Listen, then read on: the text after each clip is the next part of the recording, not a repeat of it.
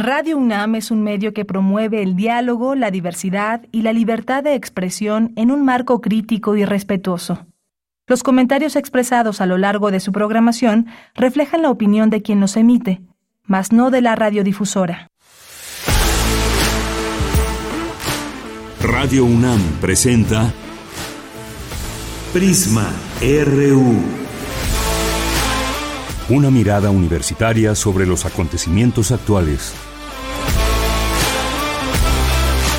Prisma RU. Relatamos al mundo.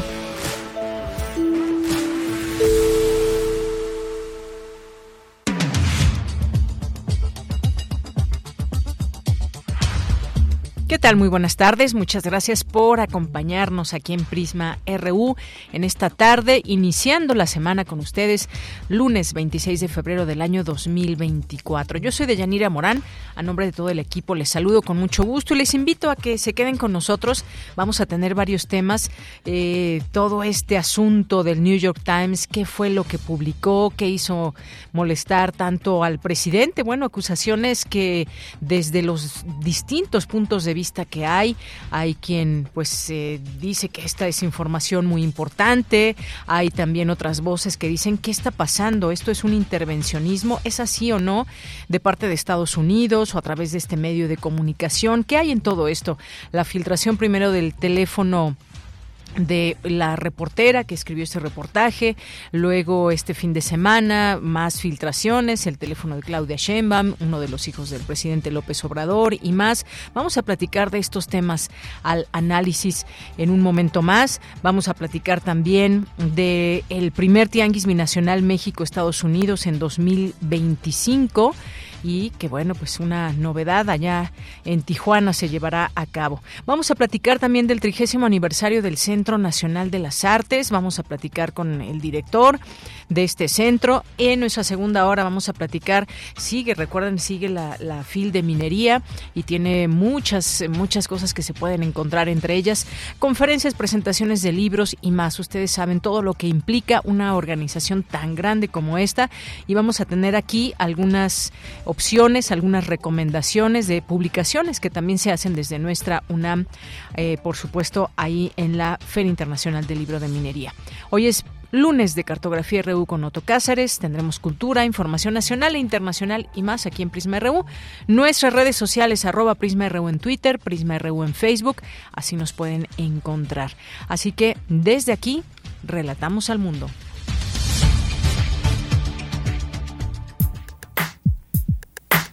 Relatamos al mundo. Relatamos al mundo.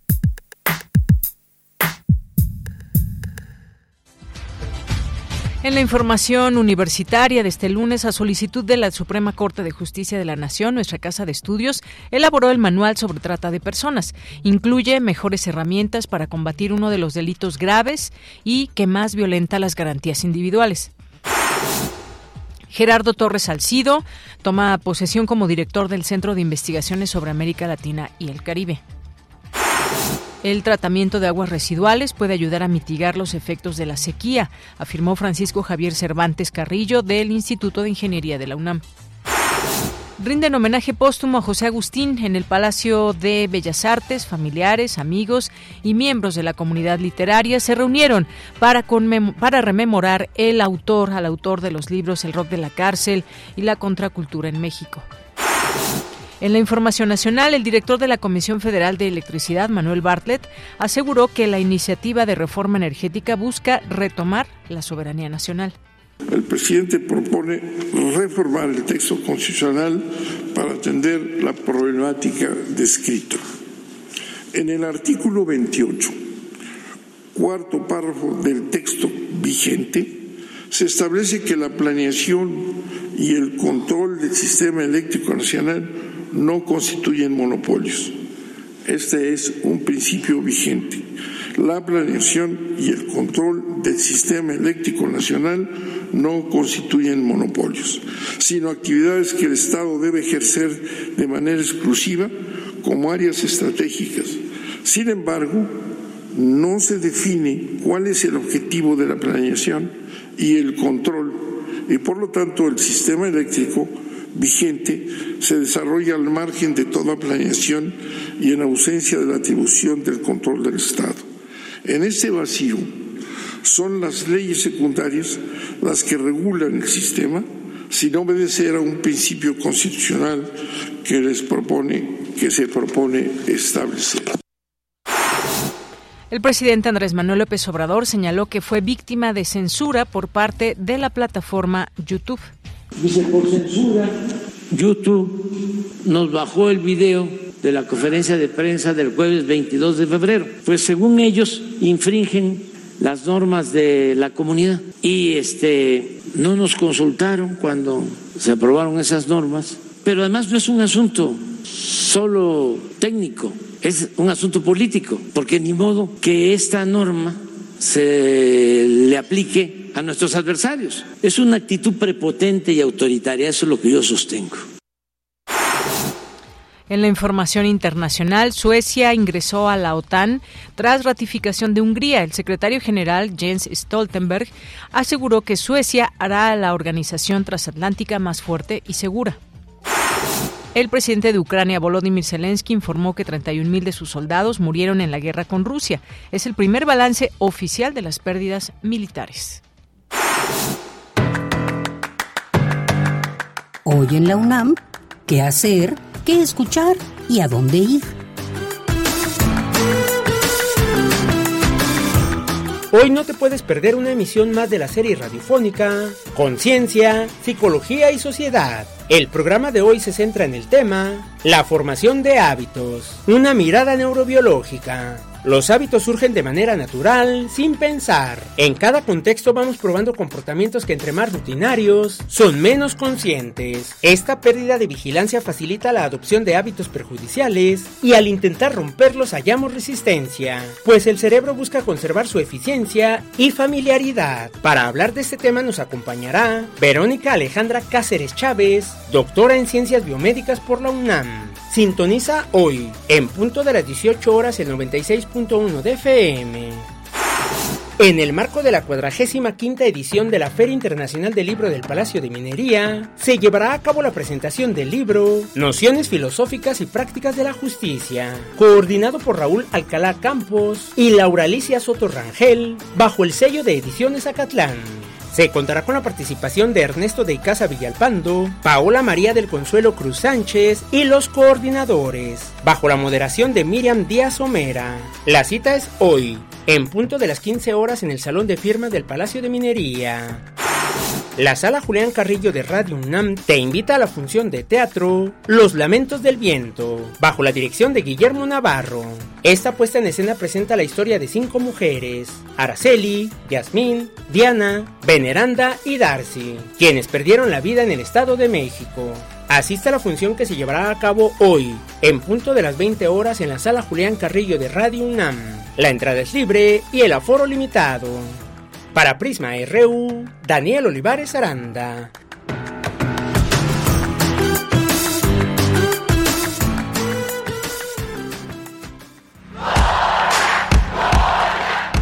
Campus RU.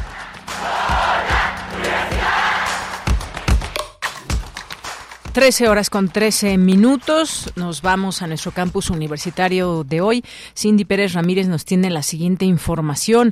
Este eh, homenaje, este tributo póstumo al escritor José Agustín, ayer allá en Bellas Artes. Cuéntanos, Cindy, muy buenas tardes.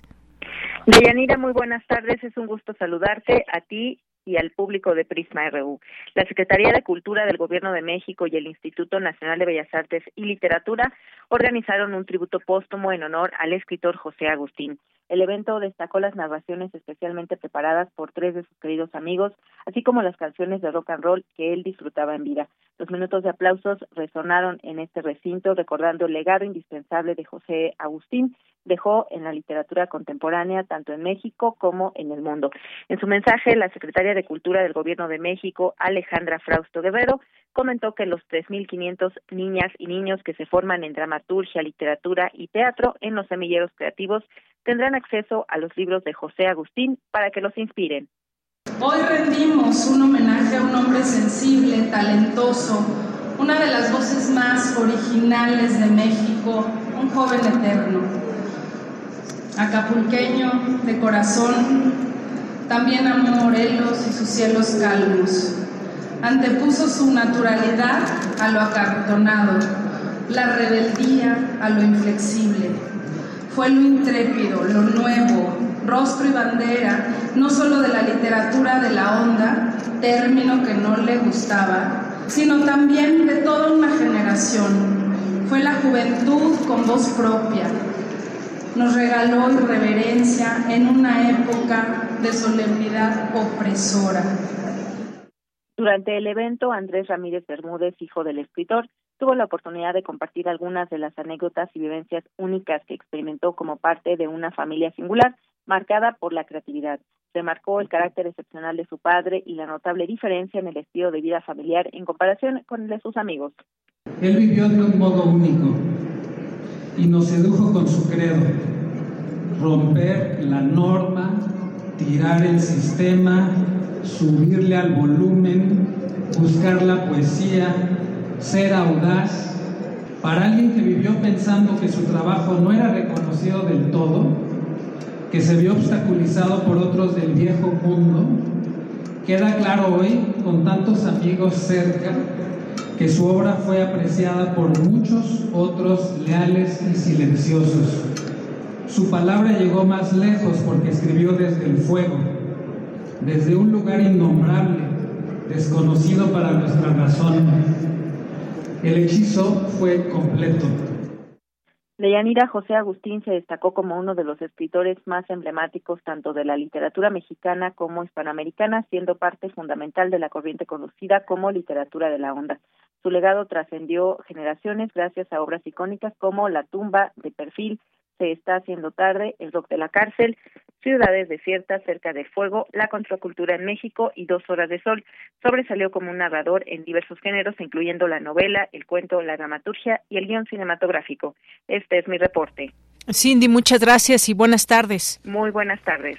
Bien, pues aquí está estas palabras que escuchábamos también de algunos de los presentes en este tributo póstumo a José Agustín. Escuchábamos ahí, hombre sensible, una voz eh, joven, rebelde, que representó, eh, trascendió además a distintas generaciones, un gran narrador, en fin. Bueno, pues así este tributo a José Agustín ahí en Bellas Artes. Vamos ahora con mi compañera Virginia Sánchez. Gerardo Torres Salcido es nombrado nuevo director del Centro de Investigaciones sobre América Latina y el Caribe de la UNAM. ¿Qué tal, Vicky? Buenas tardes.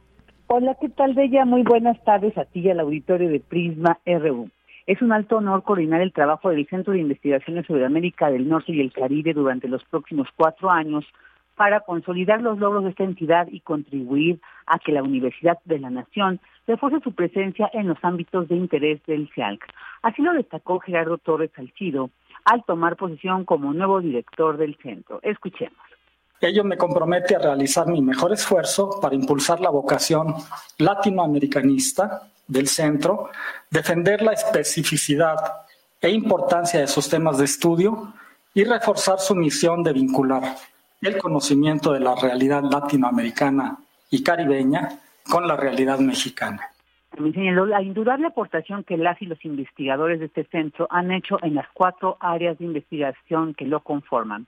Asimismo, dijo que tal como lo expresó al rector, es necesario reconocer las nuevas amenazas y oportunidades que enfrenta la humanidad y en particular la región de América Latina y el Caribe para la generación de conocimientos relevantes y de propuestas de solución a dichas problemáticas. Escuchemos. Entre las amenazas Pueden mencionarse la destrucción de la biodiversidad y los recursos acuíferos, los peligros del cambio climático, las desigualdades económicas, étnicas, sociales y de género, entre otras. Las violencias criminales, las amenazas a la democracia que representan los gobiernos autoritarios y la proliferación de noticias falsas fake news en medios digitales, muchas veces generadas por la llamada, y yo creo que muy justamente, inteligencia artificial. No es una inteligencia real, es artificial. Entre las oportunidades son destacables los movimientos críticos y liberadores, los movimientos feministas, la defensa de los pueblos originarios y afrodescendientes, de sus territorios, las nuevas expresiones culturales de los jóvenes, la valoración de las poblaciones de adultos mayores y de otros actores urbanos y rurales.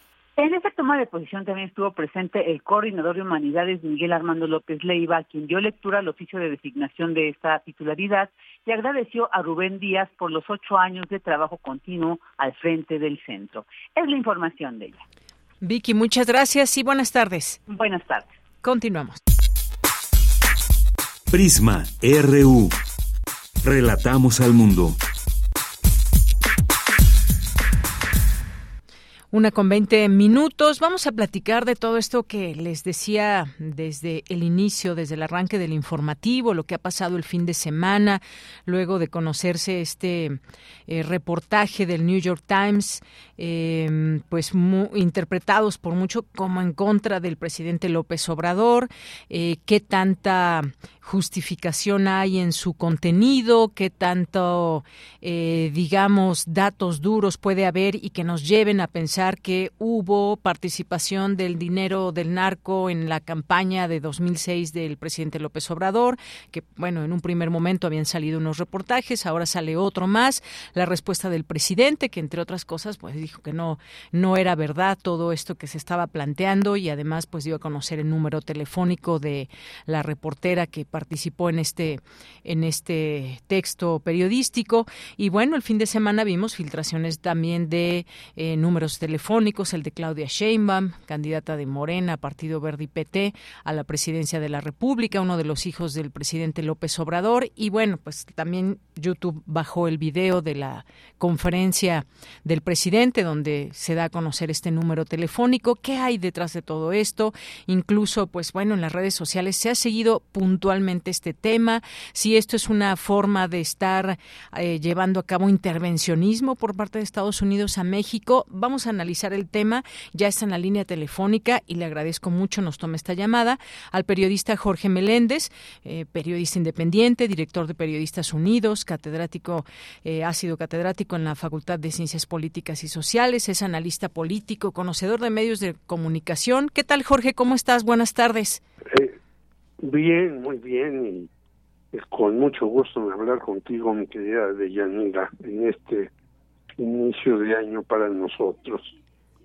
Así es, Jorge. Y pues bueno, tema, un tema que pues a su vez nos lleva a varias cosas que analizar, desde dónde enfocarnos en lo que está pasando con todo esto y sobre todo pues en un proceso electoral eh, que está viviendo México y que está estamos a punto de arrancar campañas y ver todo lo que nos dicen partidos políticos y bueno, parece ser que empieza muy activo con todas estas cosas que pudieran afectar o no, ya tú me dirás al gobierno actual y a su próxima candidata, bueno, a su candidata y que pues es la favorita hasta el momento según los números.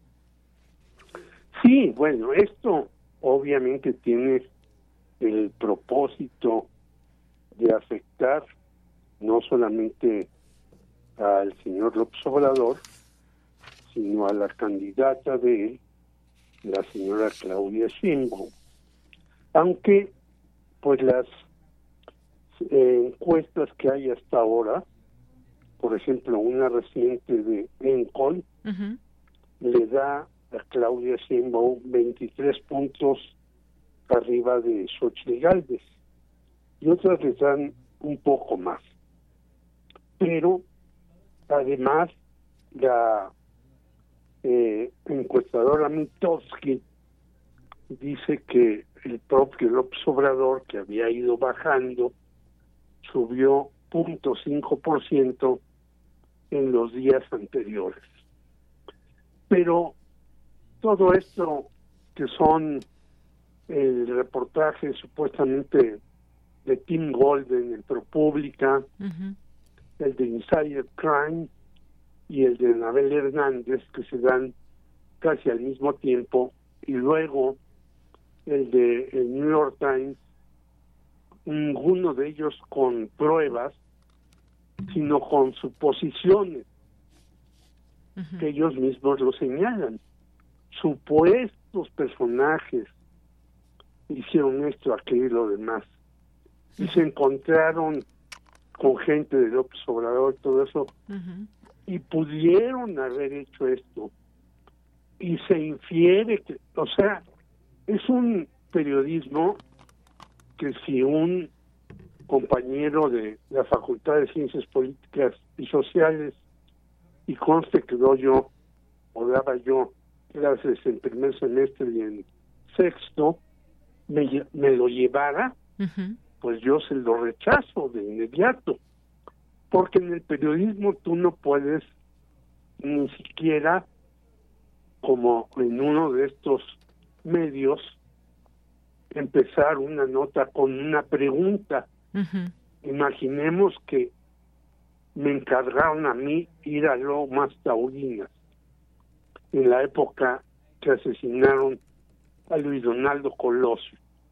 Y yo mando mi nota al medio que sea y digo, posiblemente mataron a Luis Donaldo Colosio. Bueno, me corren del medio en ese momento.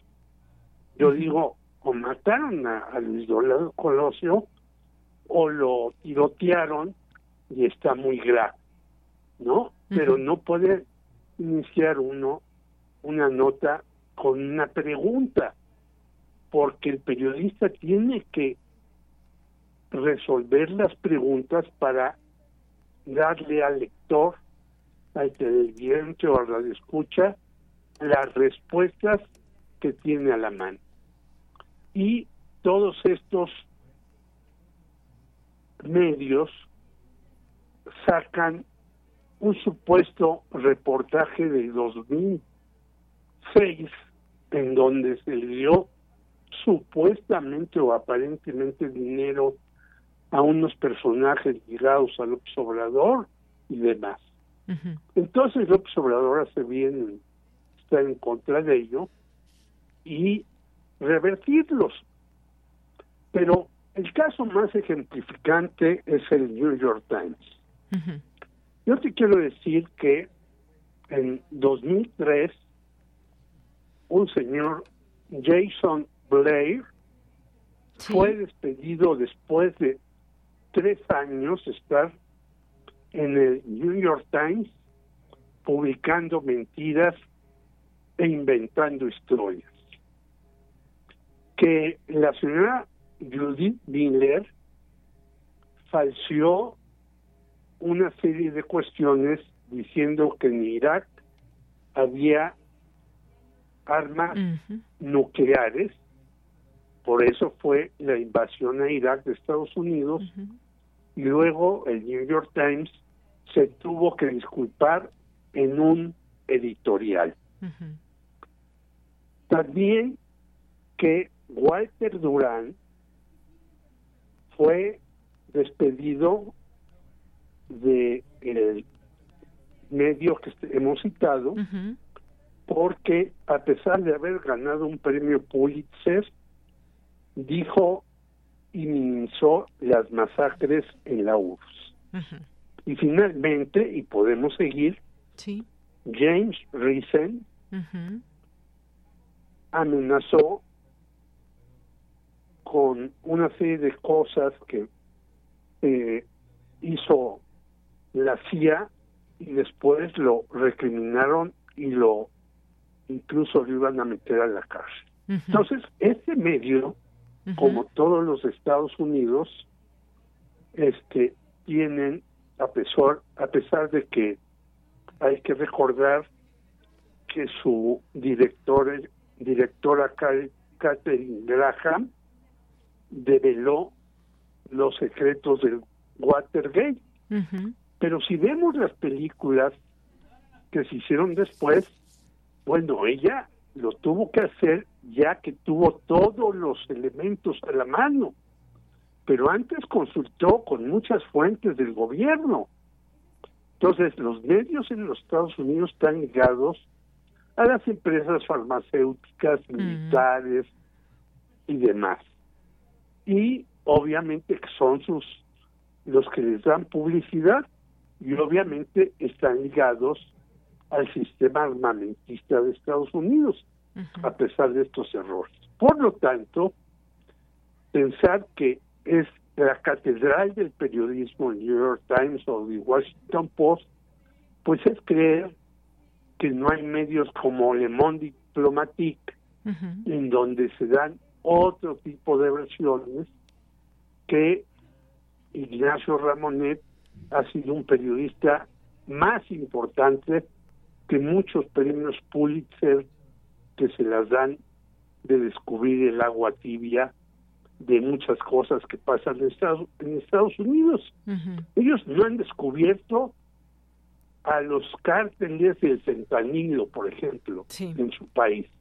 Y esto nos muestra pues que hacen periodismo solamente para un nivel. Ahora bien, yo estoy en total desacuerdo con que el señor López Obrador haya puesto el teléfono de la corresponsal del New York Times, la señora Natalia, en la mañanera. Esto porque hay una ley de privacidad, sobre todo para los periodistas. Hay que recordar que en México, en este sexenio, han asesinado a 43 compañeros y no hay un solo culpable real en la cárcel. Y los culpables intelectuales, por ejemplo, de algunos asesinatos en México, están en Estados Unidos y como ya declararon muchas otras cosas, ahora son testigos protegidos. Entre ellos el llamado LIC y el mini LIC. Por lo tanto, hay que desconfiar siempre del periodismo que se hace con inferencias, con referencias y no con datos sólidos. Pero también hay que decirle a la autoridad que uno es muy vulnerable en estas cosas, no pueden estar revelando ni los números telefónicos ni el domicilio de la persona que está haciendo una investigación porque lo ponen a a tiro de los personajes que uno está investigando. Yo investigué el asesinato de Manuel Buendía, todavía está en Netflix, ese documento, y yo tuve que sacar a mi esposa y a mis hijos de mi casa para que no fueran a sufrir algún eh, alguna venganza o algún atentado en contra de ellos por yo estar haciendo mi oficio. Yo creo que la autoridad debe ser más responsable en esto. Y finalizo rápidamente que esto es una guerra que se va a poner todavía más dura por la campaña presidencial que tendremos en unos meses y que terminará en junio. Así es, Jorge. Pues datos muy fuertes que tenemos que dar a conocer, por supuesto, datos que son de eh, interés en este sentido. Hubo una visita reciente, hay que recordarlo, de Xochitl Gálvez a Estados Unidos, donde habló, entre otras cosas, de la democracia, que fuera prácticamente le pidió a Estados Unidos que observara el tema de la democracia y las elecciones en México, ofreció tener una relación mucho más eh, directa, con otra intensidad con Estados Unidos y más. Y bueno, después viene todo esto. Se ha manejado incluso una parte en redes sociales, han participado muchos periodistas que tienen distintos enfoques y que al final de, eso se trata de poder debatir y escucharse y leerse. Eh, se hablaba también en algún momento de si esto es una especie de intervencionismo por parte de Estados Unidos a México en un momento tan clave como es un momento electoral, acusando, haciendo señalamientos a su presidente eh, que actual, digamos, actual, el presidente López Obrador. ¿Qué ves tú en esto? ¿Hay una especie de intervencionismo por parte de Estados Unidos o no manejar Estados Unidos de algunas personas interesadas en desestabilizar algo en nuestro país? Bueno, primero el intervencionismo de Estados Unidos se ha dado en todo el mundo y especialmente en Latinoamérica. Bueno, hasta una un paisito como Granada recordemos, tuvo que ser intervenido. Por ejemplo, detuvieron a un presidente panameño, Manuel Antonio Noriega, que era agente de la CIA, como fueron agentes de la CIA Gustavo Díaz Ordaz, Luis Echeverría Álvarez, José López Portillo, dicho por la propia CIA, no por mí. Entonces, el intervencionismo de Estados Unidos es frecuente y de muchas maneras. Más por medio de la DEA, acordémonos que una agencia, la DEA, se llevó a Humberto Álvarez Machain, un médico de Jalisco, después de la muerte de Kiki Camarena, y decían que él había revivido a Kiki Camarena para que lo siguieran torturando. Se lo llevaron de México, es decir, lo secuestraron en México y se lo llevaron a Estados Unidos. Y después lo regresaron y le dijeron, disculpe usted, nos equivocamos. O sea, la intervención de Estados Unidos está de mil formas. Y hay que estar atentos. Y bueno, la señora Xochitl Galvez, pues, ¿qué tiene de demócrata si trabajó con Vicente Fox en las cosas de pueblos indígenas? Y te quiero decir que muchas de las reservas indígenas, en la época de Fox, después de Felipe Calderón y de Ernesto Cedillo, fueron este, intervenidas por empresas transnacionales. Y luego la señora Xochitl Galvez va con el señor Almagro, que ha permitido todos los golpes de Estado, tanto en Bolivia como en Ecuador, como en otros países. Por lo tanto, ella no tiene ninguna autoridad ni moral ni política para eso. Y que interviene en los Estados Unidos, sí, ¿Por qué no intervienen en México y por qué incluso con López Obrador han sido muy cuidadosos? Ah, porque ahora nosotros, en el llamado la relocalización de empresas, pues somos los que les damos la mano de obra baratísima para que ellos puedan competir con China y a pesar de eso van perdiendo su guerra comercial con China. Por lo tanto, nos tratan con más cuidado, pero que tienen un intervencionismo, lo tienen, y lo tienen a través de todos los medios de difusión que reciben, bueno, algunos en antaño, el Excelsior, por ejemplo, antes de Julio Scherer, eh, recibía las indicaciones de la embajada estadounidense para publicar cosas. Por lo tanto, el intervencionismo está aquí y hay que evitarlo por muchos medios y maneras. Y va a estar más presente en los próximos meses. El viernes arranca la campaña y vas a ver tú que después del viernes va a haber una guerra tremenda.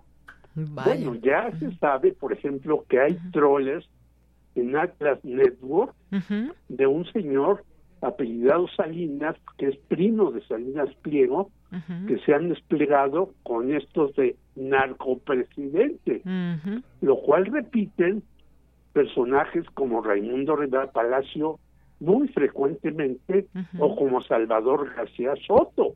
Ahí vemos que esta catalogación que se le hace al presidente sin que tengas ningún sustento, está presente en la prensa. Claro, es una campaña, digamos, ¿no? Más que ah, otra cosa, una campaña, abierta y significativa. Una campaña en contra del presidente. Eso no quiere decir que no eh, digamos cuáles son los defectos, los errores o los excesos de López Obrador. Pero llamarlo narcopresidente, como algunos lo hicieron en el Zócalo, por parte de los periodistas, decir que se está desbarrancando el país, siendo que en los últimos meses tenemos una bonanza económica como nunca había antes, pues yo no lo entiendo. Es decir, puedes criticar a López Obrador por sus excesos verbales, por algunas cuestiones, pero decir que va mal la economía, siendo que el dólar en el, en el anterior sexenio estaba en 2020 y ahora en algunos estados de la frontera del norte está, en 1680, muestra que la economía va por súper buen camino. Y decir que estamos desbarrancándonos y en la ruina, como dice Joel Ortega en su libro, que el sexenio en México es el más ruinoso en la historia, pues es de locura total. Y eso abona a la guerra de los decides sin sustento como el New York Times. Es, así es, Jorge. Bueno, pues mira, como siempre, muchas gracias por estar aquí presente, hacernos estas reflexiones, estos puntos de vista y análisis sobre estos temas. Seguramente tendremos mucho de qué hablar una vez que empiecen las campañas. Aquí estaremos y dando voz a distintas expresiones, como siempre. Gracias, Jorge. Te agradezco a ti y un saludo a Radio Universidad y a todos muy amable de tu, de tu parte, mi querida Deyanira. Gracias, Jorge. Muy buenas tardes. Hasta luego. Hasta luego. Jorge Meléndez, periodista independiente, y platicándonos de este tema. Efectivamente, hay una campaña en contra, más allá que, como bien dice el periodista Jorge Meléndez, hay que criticar, hay que ser voces críticas sobre lo que se tenga que decir de el presidente López Obrador. No se puede estar o a favor de todo o en contra de todo, y más, más aún desde el periodismo. Pero hay que llamar también a las cosas por su nombre hay una campaña en su contra, vaya que sí la hay, y desde el periodismo también hay que investigar y hay que dar voz a todas las voces posibles y bueno, pues hay estas críticas que se han vertido en torno a un reportaje como el New York Times, que por cierto, hoy también en la en la prensa se escriben muchísimas cosas, está una columna de eh, José Luis Camacho donde justamente también en el Heraldo donde habla de estas eh, distintas cuestiones que ha pasado el New York Times y entre ellas dice también que el New York Times no es infalible ni incorruptible y puede y que puede cometer errores o ser influenciado por intereses políticos económicos, que también muestran que el periódico tiene mecanismos de autocorrección o rendición de cuentas, pero efectivamente ahí está puesto también en la mesa la crítica hacia el propio New York Times. Continuamos. Tu opinión es muy importante. Escríbenos al correo electrónico prisma.radiounam@gmail.com. Bien, pues vámonos rápidamente ahora con Julio Reina Quirós, periodista de turismo y aviación, titular del programa Vuelo a Tiempo Noticias, porque nos va a platicar del primer tianguis binacional México-Estados Unidos en 2025. ¿Qué tal, Julio? Buenas tardes. ¿Qué tal, Deyanira? Muy buenas tardes. Saludos a ti y al auditorio de Prisma RU y Radio UNAM. ¿Cómo te va? Pues sí, como bien mencionas, es el tianguis turístico el primero que va a ser binacional. ¿Por qué? Porque se va a realizar en Tijuana, en la ciudad de Tijuana, en Baja California eh, el próximo, bueno, dentro del próximo año básicamente. Y lo inédito de este tianguis turístico que es la feria en donde se promocionan todos los atractivos de México, los atractivos turísticos. Bueno, pues ahora aprovechando esta pues muy cercana relación comercial que hay entre California, el estado de California en Estados Unidos y por supuesto la Baja California, bueno, pues ahora se van a también a promocionar en este tianguis turístico algunos atractivos de California. Es algo inédito que vale la pena resaltarlo y pues es una muestra también de lo que puede ser el turismo con sus diferentes vertientes. Hay que recordar que en la zona fronteriza norte del país, bueno, pues existe muchísimo intercambio de viajeros, muchos de ellos son excursionistas, y también dejan una derrama importante en aquella zona de esos estados de la región fronteriza. Y bueno pues eh, existe también allí el famoso turismo médico que pues en las últimas fechas en los últimos años ha cobrado bastante relevancia eh, y pues todos lo sabemos eh, muchos ciudadanos estadounidenses cruzan la frontera hacia México para hacerse pues desde cirugías plásticas hasta eh, cuestiones de odontología. Entonces, eh, va a ser un tianguis turístico interesante y sobre todo por esta nueva versión binacional en donde California también va a promocionar sus atractivos turísticos, igual que todo México.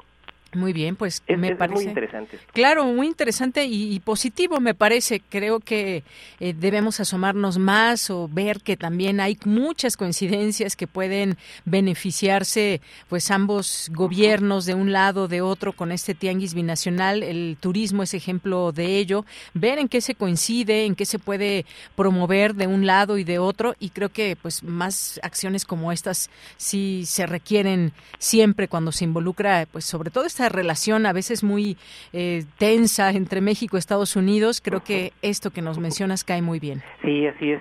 Digo, aún falta muchísimo tiempo, pero bueno, pues es una noticia que como tú mencionas ya has estado abordando el tema, las relaciones con Estados Unidos a nivel político están muy, muy tensas. Bueno, puede ser, eh, el turismo puede ser una parte importante eh, para aligerar estas, estas tensiones.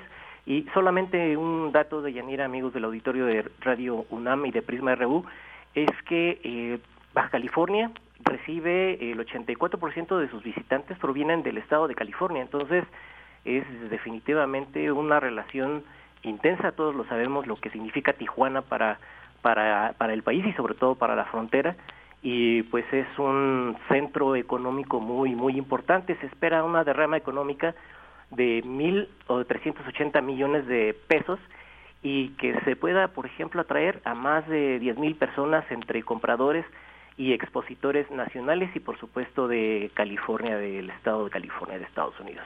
Eh, ya eh, Miguel Torruco, el secretario de Turismo, la semana pasada entregó, digamos, le llaman estafeta para, para ir ya preparando el tianguis turístico para el próximo año, porque como todos sabemos, el tianguis de este año se va a realizar en Acapulco y pues espera ya el renacimiento de ese eh, de ese destino turístico que tanta también tanta falta le hace para como promoción después del huracán Otis y bueno para su población que ha padecido eh, los efectos de este huracán. Así es.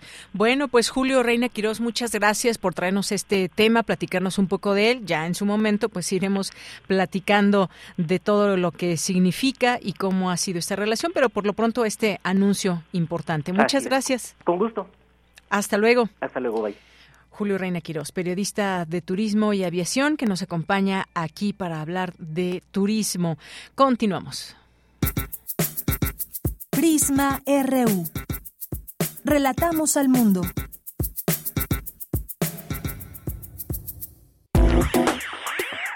Queremos escuchar tu voz. Síguenos en nuestras redes sociales. En Facebook como Prisma RU y en Twitter como arroba PrismaRU.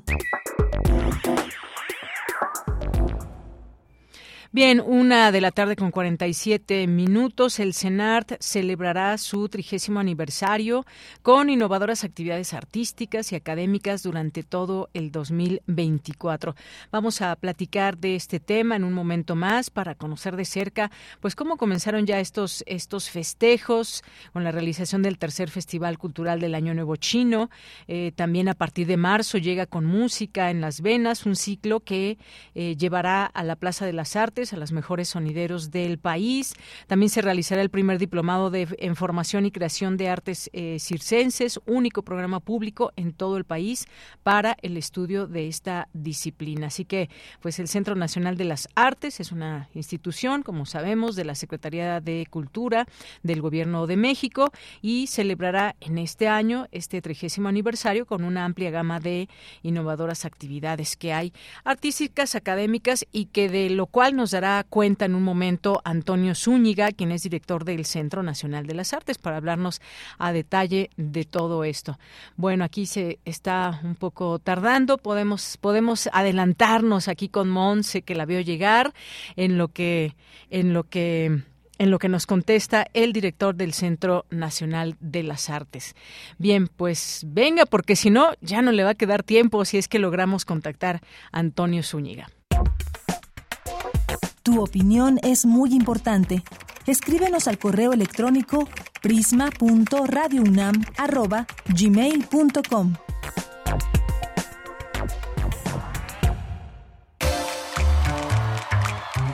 Sala Julián Carrillo presenta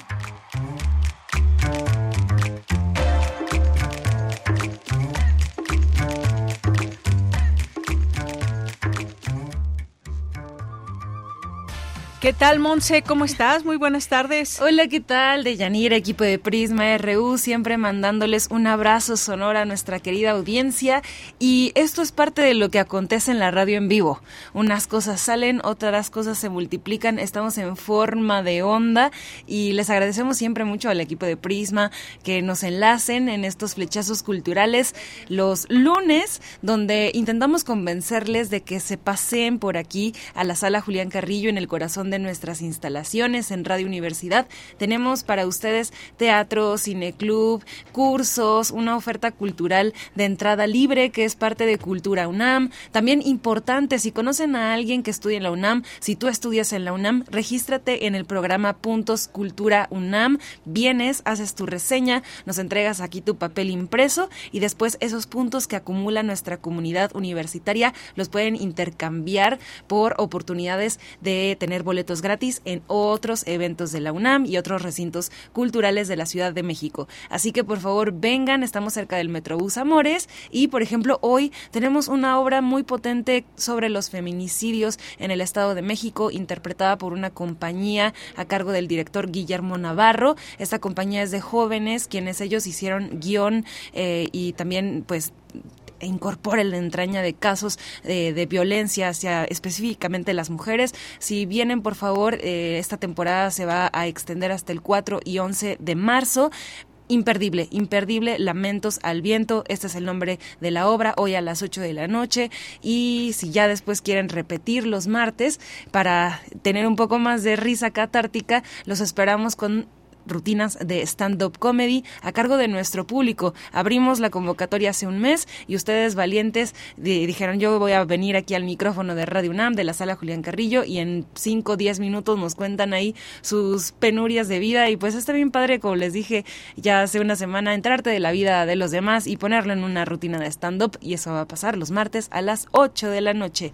También el miércoles tenemos Cine Club con la función de Pedro Almodóvar que es parte del ciclo corte y queda y vamos a curarles este ciclo eh, de la mejor manera para tener un homenaje del el cine para el cine. Entonces vamos a presentar Dolor y Gloria de Almodóvar, que es una de las más recientes. Yo la vi en el cine y pues por favor vengan a disfrutarla con buen sonido y una buena proyección. Esto Cine Club Radio Cinema, miércoles a las 6. Y por cierto, los jueves vamos a tener ya el último concierto llamado Lágrimas y Lamentos de este ciclo que fue de música académica, popular, tradicional y contemporánea. Entonces, en una mezcla también de muchos sonidos ricos en cultura, vengan por favor a esta obra operística el jueves a las 8 y viernes de intersecciones que nos ha encantado tenerlos aquí este mes. Y también le mandamos un saludo a toda la comunidad que también se registró para el último concierto de intersecciones con Proof, que fue un éxito en la base traficante de almas.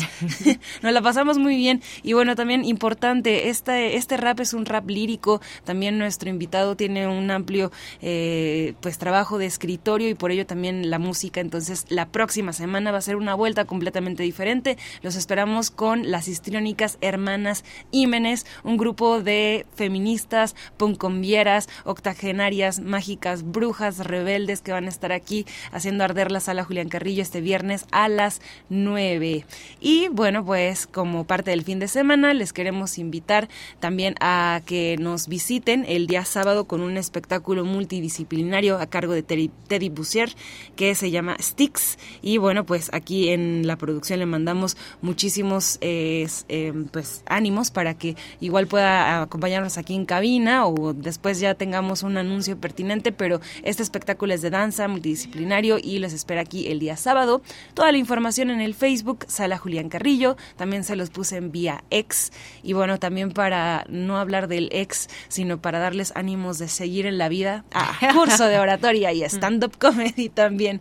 Eh, vamos a tener eh, inscripciones abiertas, el curso de stand-up comedy intensivo comienza en abril, Radio UNAM lo convoca. Y estamos muy, eh, yo creo que en este sentido de la extensión cultural allá en nuestra área, de hacer reír y también de contagiar a través de hacer catarsis, insisto. Entonces, si quieren venir a este curso intensivo para que ustedes terminen siendo el hazme reír y el hazme también, ¿por qué no ganar dinero? Porque eh, vaya que es una reflexión de estos días, eh, si es que la gente que se dedica al stand-up y a la comedia, vamos, eh, yo digo que tienen ahí también unos recursos, ¿no? Ya también se están habiendo espacios con bares, lugares que en este formato de open mic también, este, pues ya pueden vender un boleto, a lo mejor hacen una rutina de una hora y ya después se juntan con todos los del curso y hacen una presentación y cobran. ¿Qué tal? Les estamos aquí también convocando a ello y les vamos a dar un curso, un perdón, un correo donde viene ahí este pues toda la información, pueden pedir informes para este taller y también para el taller de oratoria impartido por Sergio Rued, nuestro gran maestro. El correo es el mismo para ambos y recuerden que tienen descuento para la comunidad UNAM e INAPAM y el correo es cursosrunam.gmail.com cursosrunam.gmail.com. Ahí contestamos sus dudas, les mandamos el temario y les invitamos a que nos sigan también en Facebook, en las redes oficiales de Radio UNAM, en la web, incluso de Radio UNAM. Tenemos todo ahí eh, preparado para esta semana, última de febrero, por cierto, con un 29 por ahí exótico, pero ya después, en la siguiente semana, tendremos al aire, y esto anuncio también, sin spoilers, la programación de marzo, que pues ahí les adelantamos que en Intersecciones son conciertos de puras bandas de chicas muy, muy, muy, muy, muy, muy rifadas, salvo aviso también que el 8 y la última semana de, marzo son feriados. el 8 es, cae en viernes. Sí, justamente. Les vamos a dar el día para que todas nos vayamos a la marcha, pero va a haber al aire un especial radiofónico. Entonces, dos especiales radiofónicos nos quedan y tres conciertos presenciales comenzando este viernes ahí con la puncumbia, bien. Súper bien. Uf, con todo este programa que nos vienes a platicar. Con todos los flechazos culturales. Muy bien, bueno.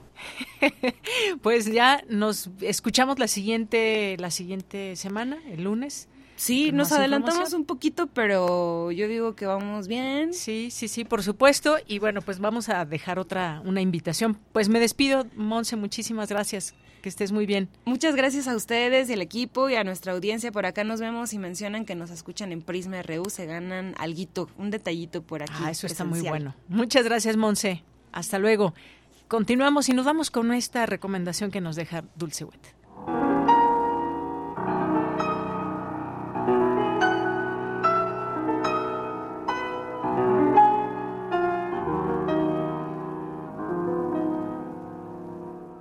Buenas tardes, amigos de Prisma RU.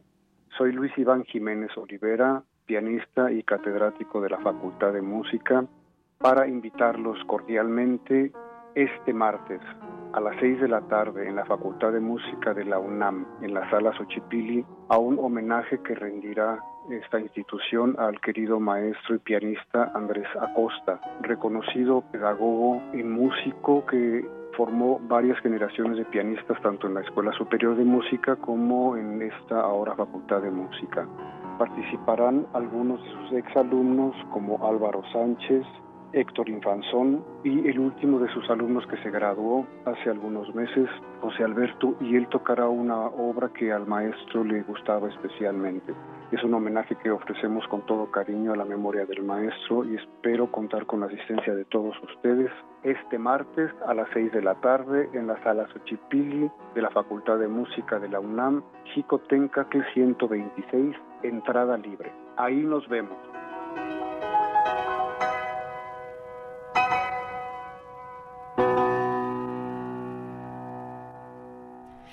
Bueno, pues eh, gracias y ya nos vamos a un corte. Les voy a platicar rápidamente qué tendremos para nuestra siguiente hora, además de invitarles a que nos escuchen, a que nos manden más bien sus mensajes en Twitter y Facebook.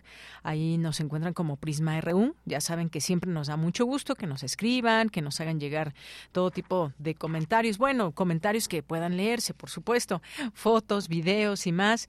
Y pues ahí nos pueden encontrar en Twitter y Facebook como Prisma RU. Muchas gracias también por los videos, por las fotos y por todo lo que nos quieran enviar. Publicable, por supuesto. Y bueno, pues en nuestra segunda hora tendremos, tendremos información, 50 eh, ciudades listadas en el ranking 2023 de México como las más peligrosas del mundo, 30 son de América Latina, también el papel que juegan las mujeres poco conocidas que han tenido, que ha tenido la historia. Vamos a platicar también de eso. Vamos a tener aquí las publicaciones, algunas publicaciones que se van a presentar en el marco de la Feria Internacional del Libro de Minería. Otto Cázares y su cartografía RU, que muy ad hoc nos va a platicar un poco de la historia de la filminería, no se lo pierdan. Y en Cultura, una entrevista con el actor Aldo Bringa sobre la obra Dos para el Camino, entre otras cosas que tendremos aquí, la información internacional, no nos olvidemos qué pasa en nuestro mundo. Así que, pues quédense todavía, vamos a hacer un corte, regresamos a la segunda hora de Prisma RU. Tu opinión es muy importante. Escríbenos al correo electrónico prisma.radiounam@gmail.com.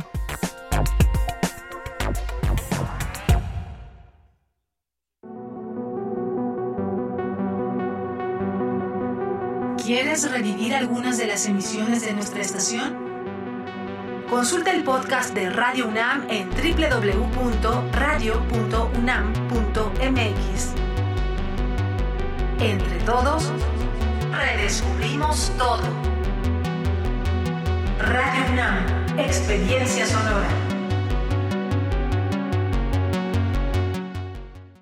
Con los votos de los diputados y senadores del Partido Verde, se logró la mayoría para aprobar la reforma constitucional que garantiza que los programas sociales del presidente López Obrador sean un derecho permanente. Y año tras año los diputados del Verde votan para otorgar recursos para la pensión universal de adultos mayores, el apoyo al programa Jóvenes Construyendo el Futuro, las becas bienestar para todas las familias con hijos en educación básica y la beca universal para estudiantes de preparatoria. La 4T también es verde, Partido Verde. Pronto seguiremos haciendo historia, con la llama de la esperanza que sigue más viva que nunca, llevando bienestar a todo México, con becas, pensiones y apoyo al campo. Seguiremos haciendo historia, con la construcción del segundo piso de la transformación, para seguir garantizando derechos y continuar con el cambio verdadero. Esta transformación le da poder al pueblo, porque en Morena, el pueblo manda. Morena, la esperanza de México. Lo social, lo político, lo económico, lo cultural, son fenómenos que nos competen a todas y a todos. Nada debe sernos impuesto, porque tenemos una voz, una opinión, tenemos derecho a debate. Analiza lo que sucede en la sociedad en compañía de universitarios, juristas, especialistas y activistas. Con Diego Guerrero, los martes a las 16 horas por Radio UNAM. Experiencia sonora.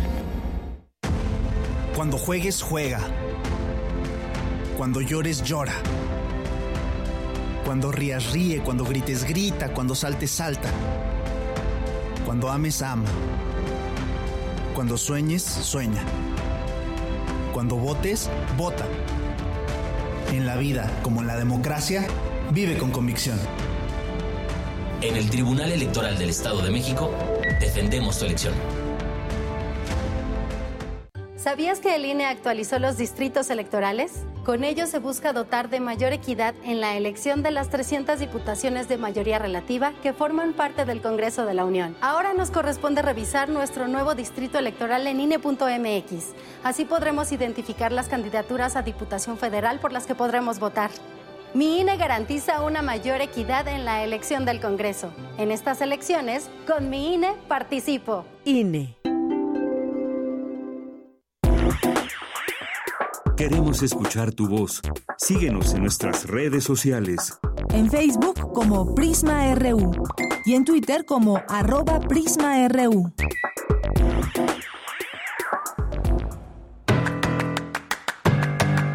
Mañana en la UNAM, ¿qué hacer?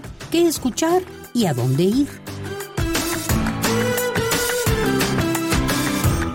En la Gaceta de la UNAM del lunes 26 de febrero se aborda el tema Dragoncito de Coapilla. Colabora la UNAM en descubrimiento de nueva especie de lagartija en Chiapas. Participaron expertos del gobierno local, de la Universidad de Ciencias y Artes de Chiapas y científicos de San Diego, California. Esta especie se encuentra en riesgo de extinción. Únicamente se han encontrado cinco ejemplares. Toda la información la podrás encontrar en la Gaceta de la UNAM de hoy lunes 26 de febrero, disponible en su versión digital.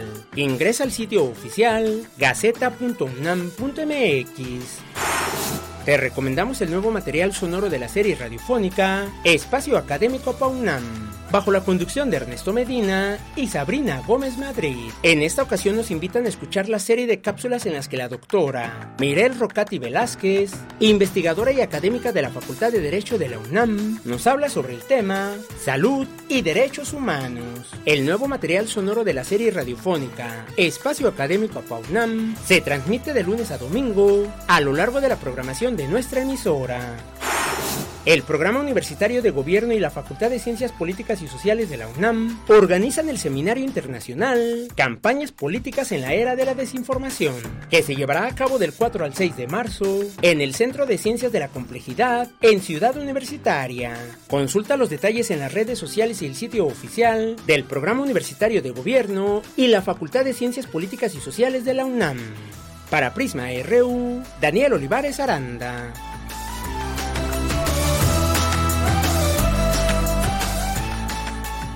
Bien, estamos de regreso aquí en Prisma RU. Gracias por su atención, gracias por estar en el 96.1 de FM de Radio UNAM, que nos escuchan también en www.radio.unam.mx o cualquier plataforma de radio que nos escuchen. Muchas gracias por su atención y comentarios como el que tenemos aquí.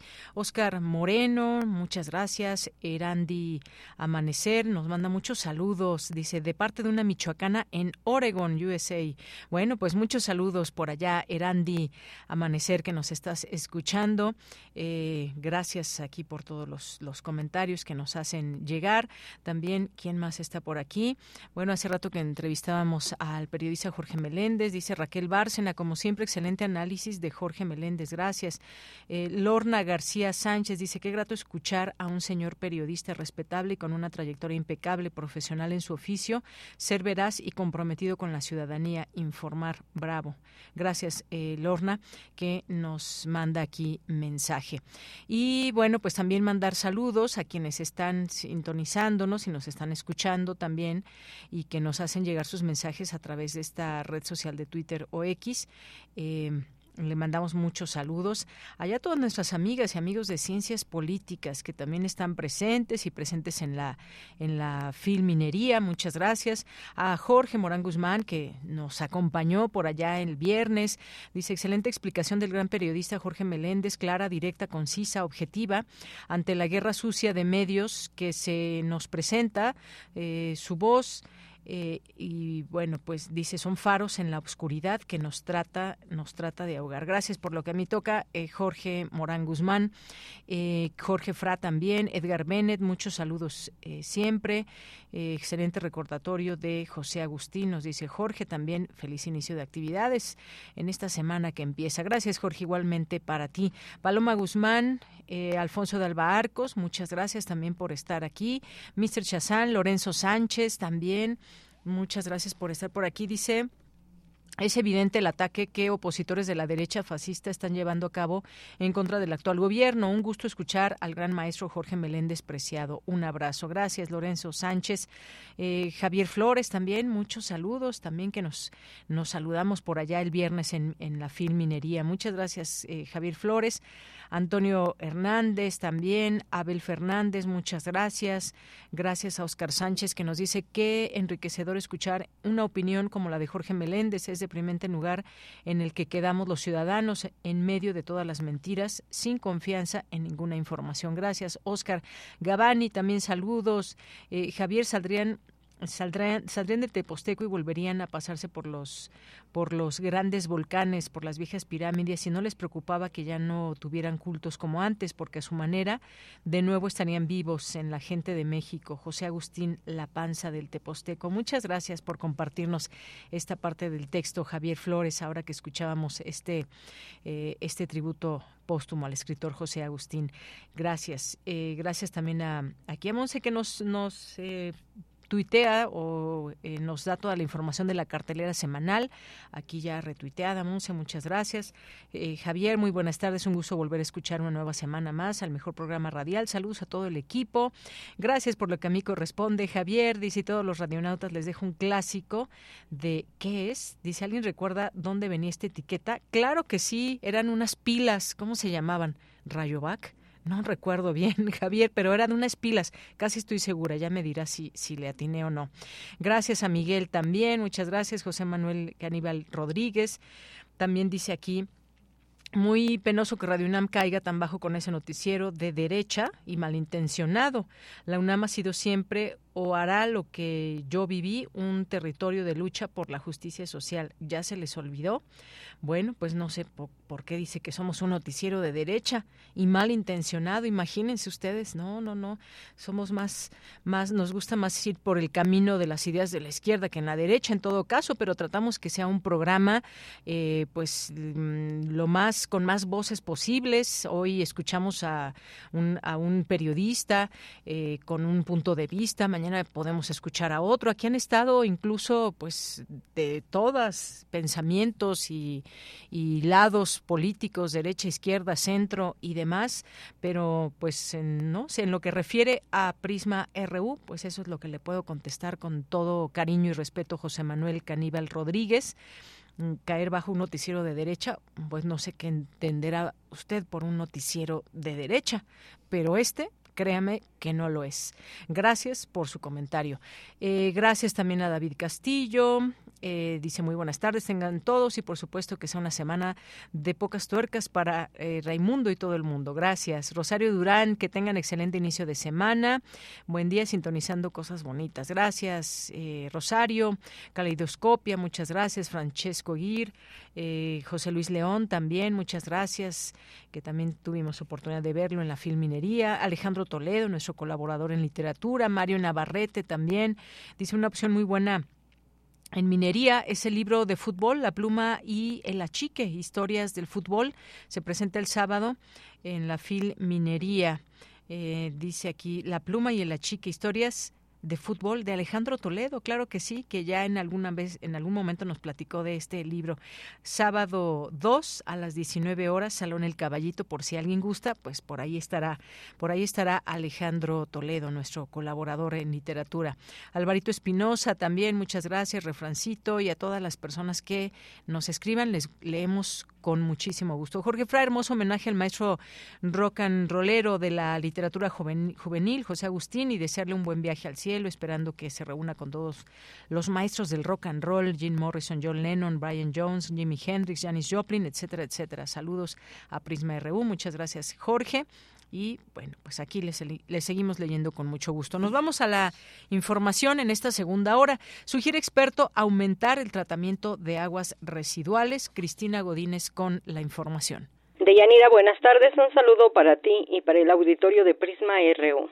El tratamiento de aguas residuales y su reutilización para actividades agrícolas e industriales puede ayudar significativamente a mitigar los efectos de la sequía y la escasez de agua para consumo humano afirmó el investigador del Instituto de Ingeniería de la UNAM, Unidad Juriquilla, Francisco Javier Cervantes Carrillo, quien recibió el premio al mérito empresarial Querétaro 2023 en la categoría Ciencia y Tecnología. El especialista dijo que es necesario buscar nuevas estrategias para que, una vez saneadas las aguas, puedan cubrir una demanda importante de sectores como el agrícola, a fin de que esos rubros dejen de consumir grandes cantidades de ese elemento que requiere la población. Y es que de acuerdo con el investigador, en México el 70% del consumo de agua lo realiza la agricultura. Cervantes Carrillo resaltó que en temas hídricos México enfrenta dos grandes problemas el de la sequía y el del saneamiento de aguas residuales. Comentó por último que es indispensable promover con mayor fuerza una alianza entre las universidades, los sectores gubernamental y empresarial para conjuntar esfuerzos y aprovechar los nuevos adelantos científicos y tecnológicos pertinentes para nuestro país. Deyanira, este es mi reporte. Buenas tardes. Gracias, Cristina. Nos vamos ahora con Emiliano Tobar.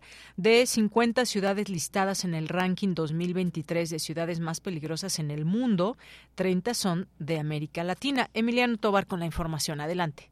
Buenas tardes, Deyanira. América Latina se está transformando en una de las regiones más violentas en el mundo, y una de las amenazas que aún no se ha podido controlar es el narcotráfico. Alexander Fusili, ponente del webinar que se realizó sobre la defensa y seguridad en las fronteras de América Latina, indicó que cerca del 40% del volumen total de recursos vinculados al tráfico de cocaína pasan por las rutas amazónicas. Escuchemos. Que circulan entonces por estas rutas algo como cerca de 40% del volumen total de recursos vinculados al tráfico de cocaína, ¿no? Entonces es muy significativo y que eh, en esta dirección esto lo exigiría una nueva mirada desde los gobiernos para este antiguo problema. Sin embargo, el doctor en ciencias políticas afirmó que pese a que el narcotráfico se está convirtiendo en una de las nuevas amenazas para la región, aún se están tomando medidas tradicionales. Que hablamos de amenazas tradicionales a las nuevas amenazas, pero ante a las nuevas amenazas las respuestas, las respuestas han sido respuestas tradicionales y no nuevas respuestas ¿no? Eh, para estos, estos problemas antiguos. Rafael Duarte Villa, politólogo especialista en seguridad de América Latina, indicó que si observamos más de cerca estos problemas que se presentan en las fronteras de la región, vamos a encontrar que estos grupos delictivos no solo generan violencia. Esos grupos, ellos mm, no solo son capaces de producir altos índices de violencia, o sea, responsables por los altos índices de violencia, como ellos son capaces también ¿no? de generar un cierto grado de gobernanza. ¿no? Lo que está aconteciendo, lo que está aconteciendo es que con la ausencia del Estado, o a veces con la eh, presencia, eh, presencia eh, débil, ¿no? Débil, del Estado, esa gobernanza ha sido, ha sido aprovisionada, ¿no? Ha, sido aprovisionada por, eso, por, esos grupos. Es entonces este problema que no se le ha dado importancia ni solución, el mismo que intenta proporcionar soluciones. Hasta aquí mi información. Buenas tardes, Deyanira. Gracias, Emiliano. Buenas tardes. Nos vamos ahora con Dulce García. Destacan en la UNAM el papel que las mujeres poco conocidas han tenido en la historia. Adelante, Dulce. Deyanira, muy buenas tardes a ti al auditorio de Prisma RU en el marco del ciclo Mujeres en el Límite llevado a cabo por el Centro de Enseñanza para Extranjeros de la UNAM. Se habló sobre el papel de las mujeres que han estado al margen de la sociedad y que por ello han sido ignoradas y se exhortó a cuestionar la manera en la que éstas han sido representadas en el imaginario colectivo. Ahí la doctora Nuria Salazar, académica del Instituto Nacional de Antropología e Historia, habló de la marginación, la incomprensión y hasta el menosprecio por las mujeres en pues desde entonces y hasta hace unos 40 años, eh, la oración, el apoyo social y espiritual y educación de las niñas que estuvo a cargo de esas mujeres eh, se consideró ajeno a las actividades pragmáticas y productivas de una sociedad capitalista, lo cual también repercutió, repercutió perdón, en el que este grupo de mujeres quedaran, digamos, eh, o fueran silenciadas de la historia nacional durante casi dos siglos. La doctora Nuria Salazar detalló cuáles son los conocimientos históricos que conservamos hoy, gracias, por ejemplo, a las fundadoras del convento de San José de Carmelitas de México. Tratan sobre vidas de monjas. ¿Por qué? Porque nos ayudan más a descubrir cuáles eran sus pretensiones, qué problemas se enfrentaron, cómo los resolvieron y finalmente eh, lograron, en este caso de estas dos publicaciones, la fundación del convento de San José de Carmelitas de México. De Yanira, auditorio de Prisma RU, la UNAM cuenta con diversas publicaciones que tratan a profundidad la vida de las mujeres que han sido parte importante de la historia de nuestro país, pero que hasta ahora son poco conocidas. Estas publicaciones pueden consultarse en el Instituto de Investigaciones sobre la Universidad y la Educación o bien en la Biblioteca Nacional de México. Esta es la información. Muy buenas tardes. Gracias, Dulce García. Buenas tardes. Vamos ahora a la información internacional a través de Radio Francia. Relatamos al mundo. Relatamos al mundo.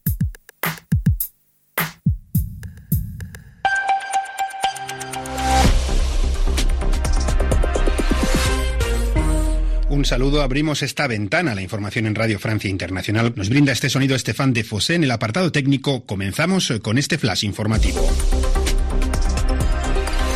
Manu Terradillos. Esta tarde tiene lugar en París una reunión de aliados de Ucrania en un momento en el que, pasados los dos años de invasión rusa, la ayuda militar a Kiev no llega con tanta fluidez.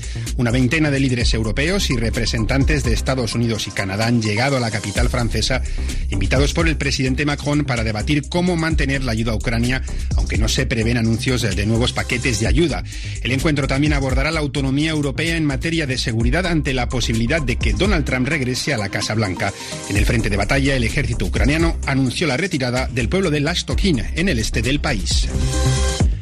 El entorno del fallecido opositor ruso Alexei Navalny afirma que había negociaciones avanzadas con las autoridades para liberarlo cuando el activista falleció en la cárcel el 16 de febrero.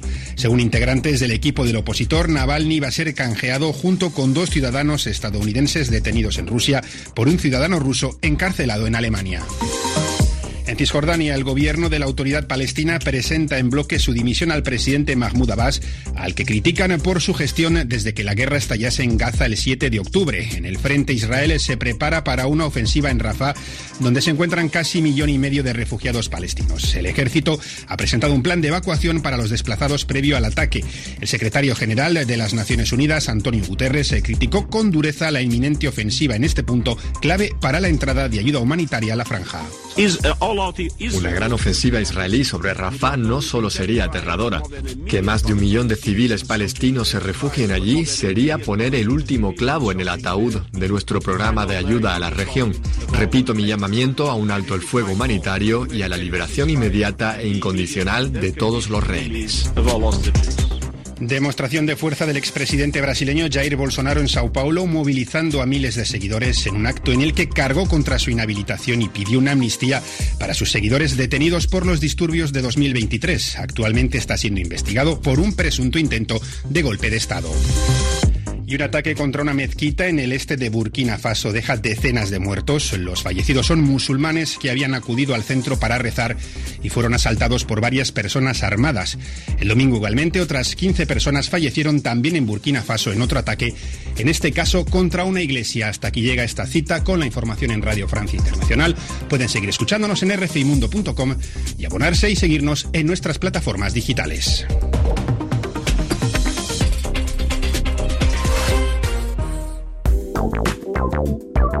Queremos escuchar tu voz.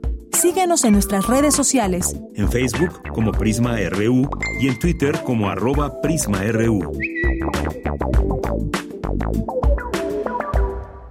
Dos de la tarde con 21 minutos y vamos a platicar con José Antonio Albarrán, el es coordinador editorial del Programa Universitario de Estudios sobre Democracia, Justicia y Sociedad de la UNAM.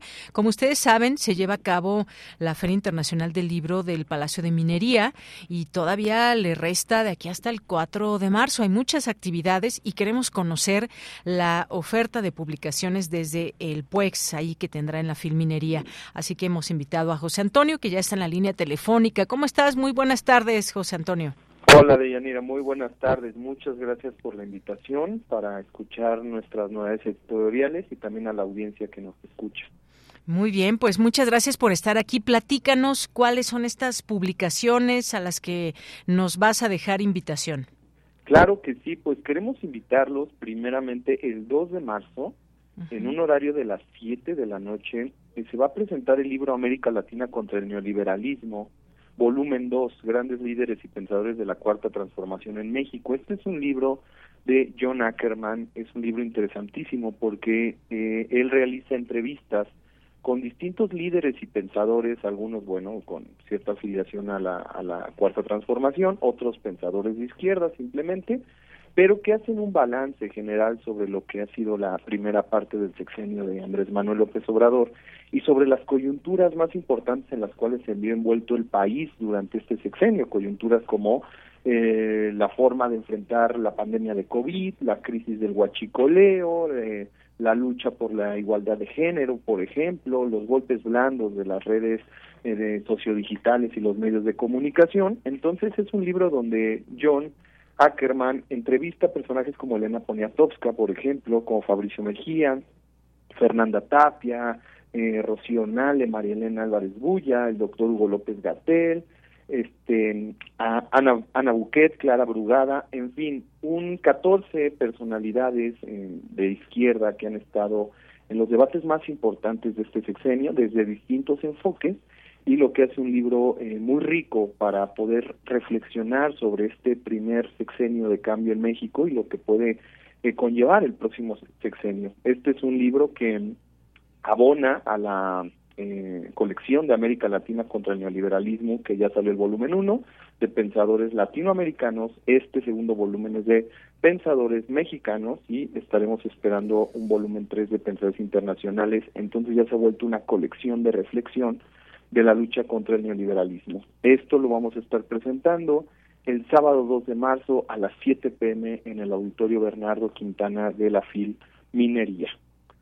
Muy bien, bueno, pues aquí están estas posibilidades también de asistir a estas invitaciones, pero también, por supuesto, de adquirir y para tener todo el detalle a través de estas publicaciones eh, que se hacen desde este programa. Y bueno, esto que nos mencionabas, eh, justamente creo que cae muy bien ahora, pues estar eh, analizando cosas como esto que hay en el marco de las democracias, de los países, América Latina contra el neoliberalismo y está toda esta serie de entrevistas que nos, que nos has platicado.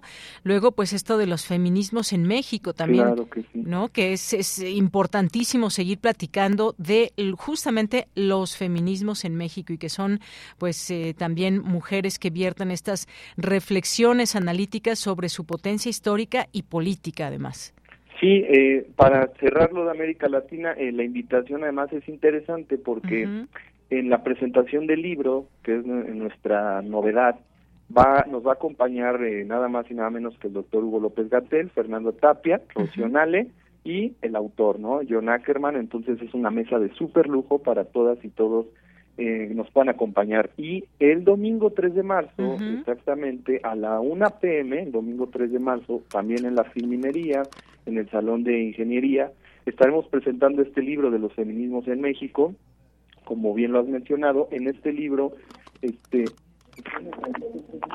en este libro eh, participan distintas eh, colegas académicas de diversas instituciones de la UAM, de la UNAM, y lo que hacen es un título sugerente los feminismos, porque ellas coinciden en que hay distintos tipos de feminismos, no hay un solo feminismo. Entonces aquí atraviesan distintas doctrinas, distintos pensamientos y distintas formas de abordar los problemas, como por ejemplo, no es lo mismo hablar de un feminismo en la ciudad, en la capital, la Ciudad de México, que los feminismos en las periferias. Cómo se enfrentan las mujeres día a día a sus procesos de combate contra la violencia de género. Entonces este es un libro que ya está tomando mucho impulso, eh, ha tenido una difusión ya bastante importante. eh, lo estaremos presentando el domingo 3 de marzo a la una de la tarde. Nos acompañarán este, autoras del libro y también periodistas como Meme Yamel. Entonces es un espacio, quiero también decir, no solamente para todas, sino para las lectoras, sino también para los lectores. Es importante que los hombres se acerquen también a estos círculos de discusión y sobre todo de reflexión, ¿no? ¿Qué podemos hacer también para entender el movimiento feminista más a fondo y poder compenetrarnos con él. Así es. Esta es otra de las publicaciones, como nos decías, domingo 3, 3 de marzo a la una en el Salón de la Academia de Ingeniería. Y hay otra, otra publicación más también. Claro que sí, cerramos nuestra participación en la Filminería el domingo 3 de marzo a las 3 de la tarde presentando el libro Pablo González Casanova, Democracia y Pensamiento Radical. Este libro es un homenaje eh, a la vida y obra de don Pablo, uno de los intelectuales más importantes de toda América Latina, sin lugar a dudas, el sociólogo mexicano que eh, pues ha sido un antes y un después en el pensamiento mexicano, que habló sobre la democracia, habló sobre los pueblos indígenas, sobre la universidad, fue rector de, de la UNAM, estuvo siempre a favor de los pueblos eh, de los pueblos originarios, se afilió al Ejército Zapatista de Liberación Nacional al final de su vida, eh, apoyó los movimientos estudiantiles y dejó además una obra muy importante. Este libro es un homenaje a un año de, de la muerte de don Pablo, nuestro pensador centenario, estaremos rindiendo homenaje a él, es eh, quizá el primer libro que se edita tras su muerte y es un libro donde participan muchas y muchos especialistas desde sociólogos, filósofos, historiadores, periodistas, este y lo que hacen es no solamente hablar sobre los momentos más interesantes de su vida, más trascendentes, sino también hablar sobre cuestiones muy específicas de su pensamiento como el colonialismo interno, como la democracia en México, como la transdisciplinariedad. Entonces es un libro que se vuelve referente para quienes quieren introducirse a la vida de Pablo, pero también para quienes quieren seguir abonando en el estudio de su obra. Este libro lo presentamos en la capilla, en la Filminería, el domingo 3 de marzo, en un horario de las 3 de la tarde, y estarán con nosotros autores de libros, entre ellos este John Ackerman, estará el doctor Ambrosio Velasco, Irma Erendira Sandoval, José Gandarilla, y estará también la maestra Aide García Bravo también. Entonces está en una super mesa de lujo de debate sobre las ciencias sociales y humanidades que no se pueden perder. Muy bien, bueno, pues ahí quedan estas invitaciones que hacemos, que ya también están en nuestras redes sociales para que las puedan ubicar, los días, los horarios, en qué, en qué salón, en qué auditorio.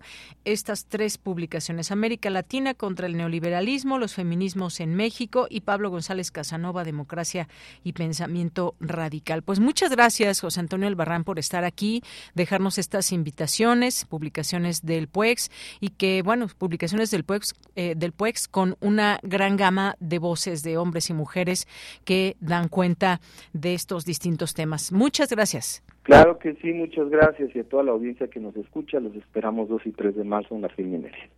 Gracias, hasta luego. Hasta luego.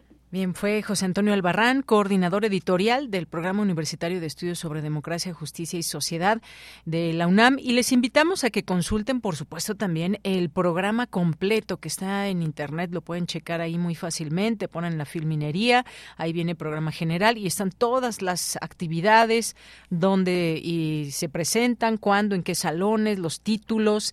Así que no se pierdan las actividades que pueda haber desde esta Feria Internacional del Libro y aquí pues les iremos platicando también de algunas, imposible hacer de todas, pero bueno, algunas personas quienes nos busquen aquí tendrán un espacio también para que puedan eh, dejar sus invitaciones. Continuamos y nos vamos con Otto Cázares.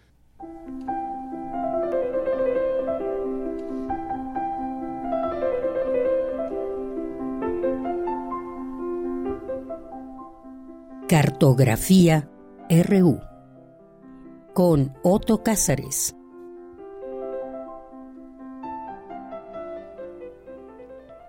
Bien, como dice Otto aquí en su en su tweet, queremos tanto a la filminería, así que historia rapidísima del Palacio de Minería. ¿Cómo estás, Otto? Buenas tardes. Estoy muy contento, bella querida. Te abrazo con gran cariño. Abrazo a quienes nos hacen el favor de acompañarnos. Y sí o no, queremos tanto a la filminería 45 años de la Feria del Libro y yo deseo larga vida a esta feria y larga vida a quienes leen libros. En efecto, voy a contarles algo de la historia del Palacio de Minería que espero pueda resultarles de interés porque es un monumento y un resguardo de muchos aconteceres. De eso hablaré hoy, Bella querida. Me parece muy bien, así que ya alistamos aquí oídos eh, muy atentos para poderte escuchar, Otto. Pues resulta que hacia el siglo XVI la Nueva España padecía una fiebre por la plata porque el oro se agotó rápidamente en la colonia. La serranía novohispana estaba llena de riquísimas vetas que pagaban el sistema colonial entero y que financiaban la corona española misma, como escribió el historiador Enrique Florescano. Algunas cuantas, pero riquísimas minas en Tasco, eh, decenas en San, Luis de, en San Luis Potosí, en Zacatecas, la más célebre de las minas estaba en Guanajuato, era una mina donde trabajaban cerca de 40 mil mineros, de nombre La Valenciana, pero también estaba Álamos, Parral, Real del Monte, 14, Bolaños, etcétera. El Palacio de Minería, bello y severo, me parece que representa como ningún otro edificio de la Ciudad de México el nuevo régimen arquitectónico neoclásico, desconocido hasta entonces en la Nueva España barroca, y va de la mano y en perfecta sincronía con un nuevo régimen metalúrgico, el ocaso del oro y el nacimiento de la fiebre por la plata. Plata y no clásico son los dos nuevos regímenes que dan la vuelta de tuerca a las concepciones operantes en la Nueva España. Fíjense en algo, en el año 1778, el Palacio de Minería era tan solo una idea en la mente de Juan Lucas de la Saga, que era el regidor de la nobilísima Ciudad de México. Juan Lucas de la Saga quería construir una sede para el colegio del gremio de mineros, encargado de la educación de los dedicados a la minería en la Nueva España. El colegio de mineros andaba errante, alojado en varias casas, hasta que se le pidió un proyecto a Manuel Tolsá, el arquitecto de esta hermosísima y severa composición arquitectónica, y él era un neoclásico de cuerpo entero. Manuel Tolsá, permítanme contarles algo muy rápidamente, estudió primero en la Academia de Valencia y después en la Academia de San Fernando en Madrid. Cuando Tolsá llegó a la Nueva España como director del área de escultura de la Academia de San Carlos, no llegó solo. Manuel Tolsá trajo consigo un colosal cargamento de reproducciones de esculturas griegas, romanas, renacentistas, algunas de las cuales pueden verse hoy día tanto en la Academia de San Carlos, ahí en, el centro histórico, y la Facultad de Arquitectura en Ciudad Universitaria. Manuel Tolsa trajo libros, trajo libros de Vitruvio, de Piranesi, y algo muy interesante es que murió a los 60 años, y los últimos 25 años de su vida, Manuel Tolsa lo pasó dividido entre la vida académica, encargado del área de escultura, como ya he dicho, y múltiples proyectos escultóricos, arquitectónicos. El más célebre es la, la escultura ecuestre de Carlos IV, el caballito, que estaba destinada a la plaza de armas, es decir, el zócalo, que se llama así porque era la base de esta escultura ecuestre. Y se quedó en eso mucho tiempo, como una solamente la base. Tardó años en terminar, en terminar su escultura monumental y por lo tanto se instaló en el centro mismo de la Plaza de Armas, donde ahora está el asta bandera, una escultura también de Carlos IV, pero de madera, tallada por un indígena de nombre Santiago Sandoval. Pero Tolsá, en todas sus actividades, también se daba tiempo de administrar una especie de orfanato instalado en su propia casa y mantenido por sus propias ganancias como artista donde cerca de 50 huérfanos, todos ellos indígenas, recibían cobijo, alimento, aprendían a dibujar, aprendían a pintar, a esculpir, en fin, eso es lo que quería contarles de Manuel Tolsa. Ahora, regresando al tema del palacio, el Colegio de Mineros anduvo errante en varias casas, hasta que se le pide el proyecto a Manuel Tolsa. Y Tolsa entrega los planos del proyecto en 1797. Inmediatamente comienzan las labores de construcción, pero hubo desajustes en el presupuesto. Se excedieron los costos de la obra, en algunos momentos se detuvieron las jornadas de construcción y entre otras calamidades hubieron garrafales errores en el cálculo estructural. En 1811, es decir, 14 años después de iniciada la obra, se trasladaron los primeros alumnos que estudiaban y vivían ahí a modo de internado. Y finalmente en 1813, hace 211 años, se terminó la obra. Pero eso no es más que un, un modo de hablar, porque el Palacio de Minería nunca ha dejado de ser reparado, restaurado, modificado.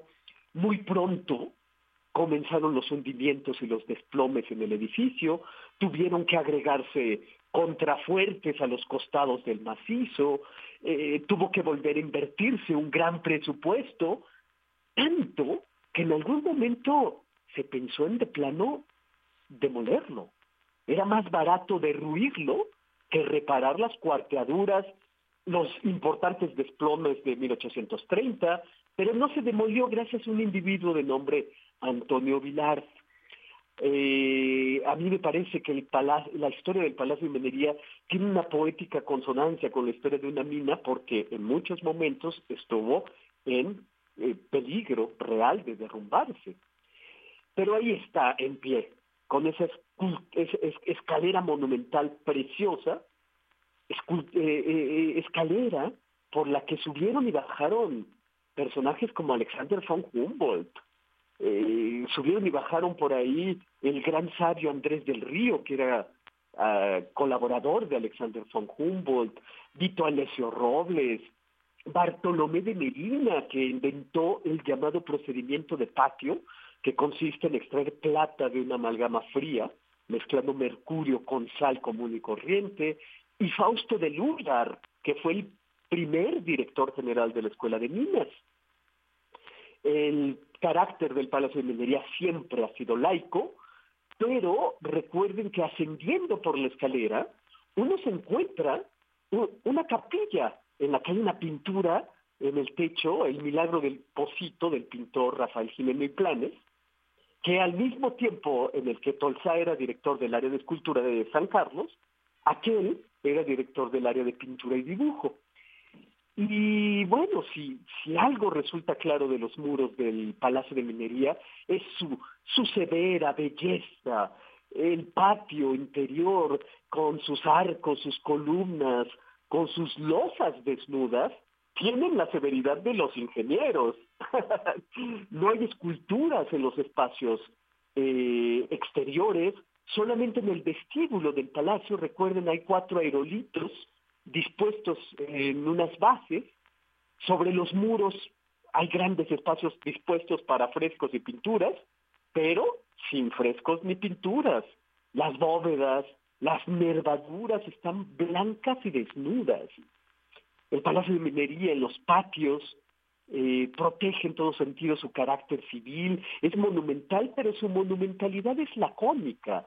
No hay ornamentación excesiva. En la planta baja hay arcos, columnas adosadas a ellas. En la planta alta balaustradas con columnas dóricas o medidas que aparecen en pares no, cada tantos metros.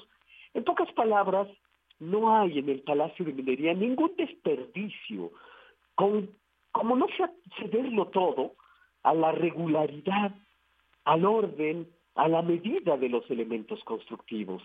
Y claro, es un espacio que ahora está dispuesto para ser llenado por los libros que nos hacen libres, con cada emisión de la Feria del Libro, porque hay, queremos tanto a la fin de memoria, que llega a los 45 años. Y esto es lo que yo tengo que decir este lunes 26 de febrero de 2024. Oye, Otto, pues muchas gracias por todo este paseo por la historia y por datos tan interesantes que nos has platicado aquí desde las minas, luego este nuevo régimen arquitectónico, el neoclásico, porque esta es una obra maestra, por supuesto, del neoclásico en América. Y bueno, todo esto que nos platicas también de Manuel Tolsá y más. ¿Cuántos datos, cuánta información? Ni tan rápida esta, esta visita que nos haces, pero pues muchas gracias como siempre. Encantadísimo, es un lugar al que yo le tengo un, apego tan personal, porque también mis andanzas primeras en la radio y consistieron en hacer una serie de entregas acerca de la historia, del pues desde el solar, la construcción, Manuel Tolsá, y en fin, una estos temas que me, me resultan tan cercanos y que nos resultan tan cercanos, y por eso eh, no, podía, no podía dejar de, de hacer este comentario sobre los 45 años de la Feria del Libro. Claro que sí, que te sale muy bien contarnos todos estos datos y enmarcarlos en este espacio tan bello y todo lo que sucede en él. Y ya 45 años, como bien decías, de la FIL de Minería. Muchas gracias, Otto. Hasta muy pronto, bella querida. Un abrazo. Un abrazo. Hasta luego, Otto Cázares. Y bueno, vamos a escuchar otra invitación que nos dejó aquí Dulce Huet. Buenas tardes, audiencia de Prisma RU. Soy Fernando Galvez, director del Centro Vladi, para invitarlos a la magna exposición que tendremos para festejar el nombramiento de la obra de Vladi como Monumento Artístico de México. Por ser tan importante este nombramiento que solamente tienen nueve artistas mexicanos, decidimos armar esta exposición de diálogo artístico entre Rembrandt y Vladi, dos genios irreverentes, que tendrá lugar este jueves 29 de febrero a las siete y media de la noche en el centro Vladi, Goya 63 de la colonia Miscuac, perteneciente a la Universidad Autónoma de la Ciudad de México. La exposición consta de contrastar el trabajo gráfico de Rembrandt. Tenemos 40 grabados del artista holandés del siglo XVII, jugando y dialogando con las obras de Vladi, quien desde niño abrevó en el trabajo del gran maestro holandés y de hecho fue uno de sus tutores en materia de pintura y grabado, puesto que Vladi nunca fue a la academia, pero se dedicó a estudiar la línea, las técnicas pictóricas, las diversas técnicas del grabado y el dibujo de los grandes maestros del Renacimiento italiano y del siglo de oro holandés, entre otras obras que formaron su mirada, que formaron también las maneras de abordar la tela o el papel. Es muy interesante ver cómo a lo largo de toda su vida, desde esa niñez, Vladi no dejó de buscar en las salas de los museos europeos los grabados, los dibujos y los trabajos pictóricos de Rembrandt nutriéndose no solo de la técnica, sino de ciertos posicionamientos estéticos muy importantes. Vamos a poder gozar la obra de estos dos creadores y creo que vamos a aprender cómo se configura o cómo se influye un gran maestro por otro gran maestro sin perder su propia personalidad pero siempre haciendo guiños al estilo del otro. Vamos a tener la exposición abierta hasta el 8 de mayo. La curaduría de esta exposición se debe al trabajo conjunto de Silvia Vázquez Olzona, Fernando Galvez de Aguinaga y Tonia Piu Gallardo, y la museografía es del maestro Teodoro Aguilar. Los esperamos. Cultura RU. Nos vamos ahora a Cultura con Tamara Quirós. Mira, un gusto saludarte y saludar al auditorio de Prisma RU. Gracias a las y los que siguen nuestra transmisión a través de las frecuencias de Radio UNAM. Esta tarde les tengo información de una propuesta escénica que se estará presentando todos los martes de marzo en el Foro Shakespeare. Se trata de Dos para el Camino, una obra escrita por el dramaturgo César de María, un gran referente del teatro peruano, y es adaptada y dirigida por el mexicano Adrián Vázquez, quien impregna su esencia artística en este montaje donde el espectador se confronta consigo mismo. Este montaje es una producción de la compañía Los Tristes Tigres, fundada por Adrián Vázquez en 2005, que tiene entre su repertorio exitosas puestas en escena que ya se han vuelto referentes del teatro mexicano, como Wences y Lala, algo de un tal Shakespeare, Los días de Carlitos, Visceral, entre otras. Para contarnos más detalles sobre esta propuesta escénica, nos enlazamos con Aldo Bringas.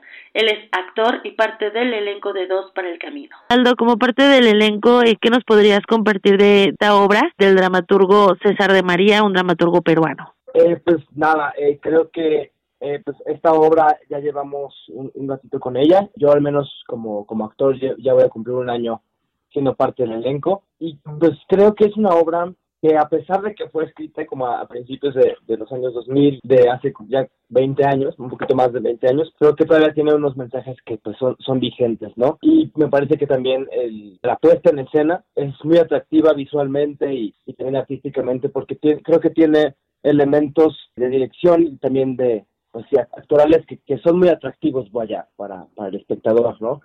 Em, esta obra inicialmente eran son, son cuatro monólogos que si, tú, si tú lees la obra es como monólogo uno, monólogo dos, monólogo tres y monólogo cuatro, ¿no?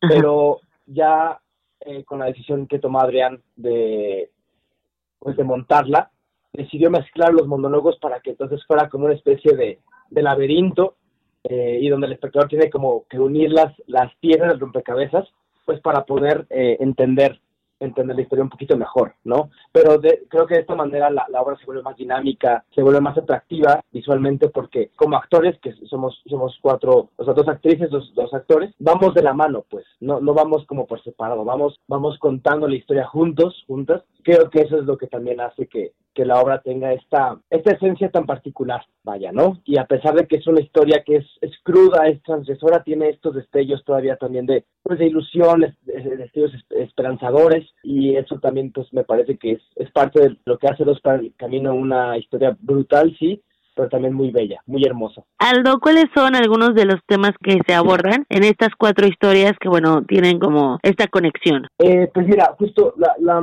yo diría que, el, que la, el principal tema tiene que ver con la pérdida de, tu otra mitad. Y entiéndase tu otra mitad como no solo el amor de tu vida, sino también tu otra mitad puede ser tu hermano, tu mejor amigo, tu mejor amiga, tu hija, tu hijo, tu papá, tu mamá. Y el cómo lidias con eso, cómo, cómo uno lidia con, con la pérdida o con tener que decir adiós, con el duelo de tener que decir adiós, ¿no? Eso por una parte. Por otra, yo diría también un poco, eh, un tema muy recurrente es justo el amor y, cómo se manifiesta en sus diferentes formas. Eh, y cómo también nos vulnera de una manera atroz, pero también muy hermosa. Eh, y eso nos hace tomar decisiones pues precipitadas o decisiones muy viscerales que también pues traen consecuencias finalmente. Creo que también tiene que ver con la violencia, habla también mucho de la violencia, hay también por eso la puesta en escena también eh, contiene escenas pues un poco eh, explícitas, vaya, que hablan justamente pues de las violaciones, pero creo que también es necesario hablar de ellas porque pues es algo que, finalmente nos, o sea, es algo que, sucede lamentablemente a diario en, el país, en el mundo, y, la violencia está ahí siempre, ¿no? Sobre todo pues, ya hablando un poco más específico, pues la violencia a, la mujer. Eh, y creo que eso es algo que también la obra aborda pues de una manera un poco cruda, pero pues se habla de eso, se trata de, de, habitar esos lugares incómodos, pero que son necesarios de reflexionar y de evaluar, ¿no? Porque pues finalmente, si, si el ser humano está también condenado a repetir esa historia, pues lo importante es, es que haya este tipo de, de manifestaciones artísticas, bueno, en este sentido, pues teatrales escénicas o escénicas, que nos ayuden a entender que estamos tal vez repitiendo algunos patrones o, o algún tipo de constante que seguimos haciendo, ¿no? Por último, pues yo, yo, diría también un poco que habla de cómo nos entrelazamos con, con nuestro entorno y no solo me refiero como a lugares, como a como a eh, sensaciones, sino también con, con las personas, pues, eh, si bien justo la, la, historia aparentemente con estos cuatro monólogos eh, plantea que son pues personajes aparentemente diferentes, realmente la relación que tienen entre ellos es, es bastante estrecha sin, sin, sin que los personajes se den, se den cuenta tan, pues, tan, tan, tan claramente. Y eso también creo que tiene que ver justo con lo que digo de, de la relación de, de nosotros con el otro, con la otra, con es como a veces damos por hecho a la otra persona que está enfrente de nosotros, que vemos a diario, que vemos en el cotidiano. Y a veces no nos damos cuenta que esa persona también ya nos afectó de alguna manera. Pero también es, de nuevo, tanto lo, lo crudo, pero como lo bello del asunto de, al fin al fin y al cabo somos seres sociales y somos seres que nos relacionamos como tribu como como, pues sí, como entes sociales, vaya. Por supuesto, no somos tan ajenos, ¿no? Los unos de los otros, las unas de las otras. Así claro, muy bien. Oye, y entonces se están presentando eh, para la gente que vaya a escucharte a través de nuestras frecuencias. Eh, bueno, la información la podemos encontrar también en las redes sociodigitales de Tristes Tigres, que es la compañía Los Tristes Tigres, compañía teatral que llevan a cabo esta producción. Entonces, para el camino, están en el Foro Shakespeare, ¿verdad? Así es, en el Foro Shakespeare todos los martes de marzo vamos, van a ser solo cuatro funciones a las 8 de la noche. Y justo en, redes sociales estamos como arroba tristes tigres C. Y pues si nos siguen y nos mandan mensajito, pues podemos ahí regalarles pues, promociones, eh, dos por uno, para que pues animen a vernos y, y, vengan con más gente. Claro que sí. Aldo, muchísimas gracias por tomarnos la llamada, por platicarnos de esta propuesta escénica, también dejarnos esta reflexión. Sí, no, no, gracias a ti por el espacio, muchas gracias. Aldo Bringas es actor y parte del elenco de Dos para el Camino. Esta obra se presentará los martes del 5 al 26 de marzo a las 20 horas en el Foro Shakespeare, ubicado en el número 7 de la calle Zamora, en la colonia Condesa, Alcaldía Cuauhtémoc. Hasta aquí la información. Que tengan excelente tarde. Hasta mañana. Prisma RU. Relatamos al mundo.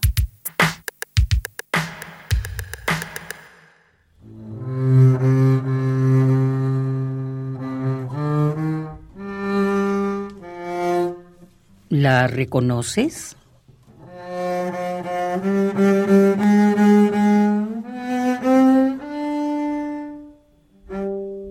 ¿Te gusta?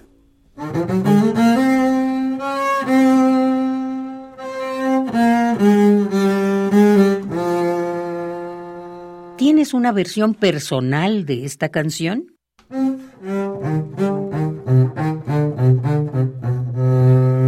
Acércanosla. La queremos dar a conocer. Y si no la interpretas, por lo menos escúchala una vez a la semana. Bésame, bésame mucho, como si fuera esta noche la última vez. Bésame mucho es una de las canciones más conocidas en el mundo. Toquémosla y cantémosla para que siga siéndolo. tengo miedo perder, de perderte después. Mándanosla a todo con minúscula prisma.radiounam@gmail.com. Piensa que tal vez mañana yo ya estaré lejos muy lejos de ti. Bésame, bésame mucho. Acción. Nacional RU.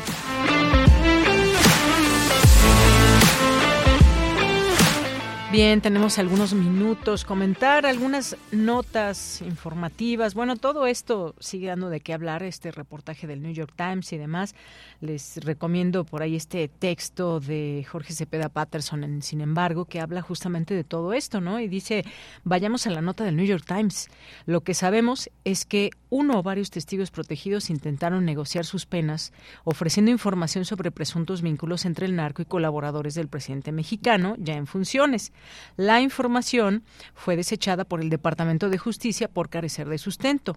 El New York Times intenta vacunarse contra la debilidad del contenido con un párrafo a la mitad de la nota.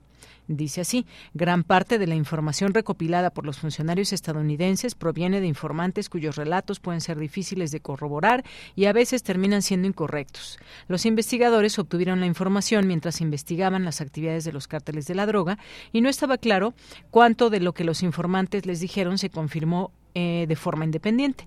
Aquí, dice Cepeda Patterson, es deliberadamente vago el New York Times, porque eh, lo que los documentos dicen es que no pudieron encontrar confirmación a tales acusaciones. Bueno, parte de lo que dice, se los recomiendo este, este texto. ¿Qué hay más por aquí publicado ya en los medios? Que va, pues, el minuto a minuto de la información. Determina la Fiscalía General de la República no ejercer acción por posibles actos de tortura contra Aburto. Valoró que no fue víctima de tortura durante su detención y traslado a la ciudad Ciudad de México tras haber eh, asesinado a Luis Donaldo Colosio Murrieta. En otras informaciones, reivindicar la Comisión Federal de Electricidad como empresa estratégica no es monopolio, dice Manuel Bartlett.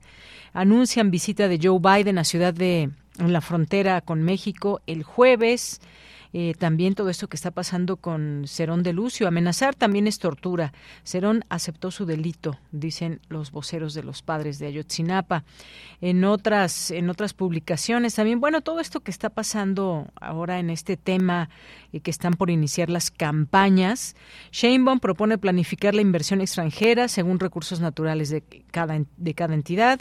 Xochitl Galvez anuncia arranque de campaña en Fresnillo y Zacatecas, donde la gente tiene más miedo. Eh, van 42.143 casos sospechosos de COVID-19 en 2024 y 3.570 positivos. ¿Qué más hay por aquí? Bueno, pues todo esto que tuvimos de la contingencia ambiental, que seguramente pues habrá otras, entre el clima, entre las emisiones y demás, bueno, estas son las fechas eh, que enfrentamos aquí duras en la contingencia ambiental, que nos llevó a tres días de tener pues todo este hoy no circula. Eh, en su fase más fuerte. Eh, Claudia Sheinbaum mantiene ventaja sobre Xochitl Galvez. Xochitl Galvez dice ninguna encuesta me va a quitar el ánimo luego de pues reaccionar así a una encuesta del Universal que la coloca 23, a 23 puntos de distancia de su adversaria de Morena, Claudia Sheinbaum. Bueno, pues algo de lo que se está publicando hoy en la prensa nacional. Con eso nos despedimos. Muchas gracias por su atención. Recuerde que mañana tenemos una cita a la una de la tarde con más información. Yo soy de Yanira Morán y a nombre de todo el equipo, que tenga buena tarde, buen provecho y hasta mañana. Radio UNAM presentó Prisma RU. Una mirada universitaria sobre los acontecimientos actuales. Prisma RU. Relatamos al mundo.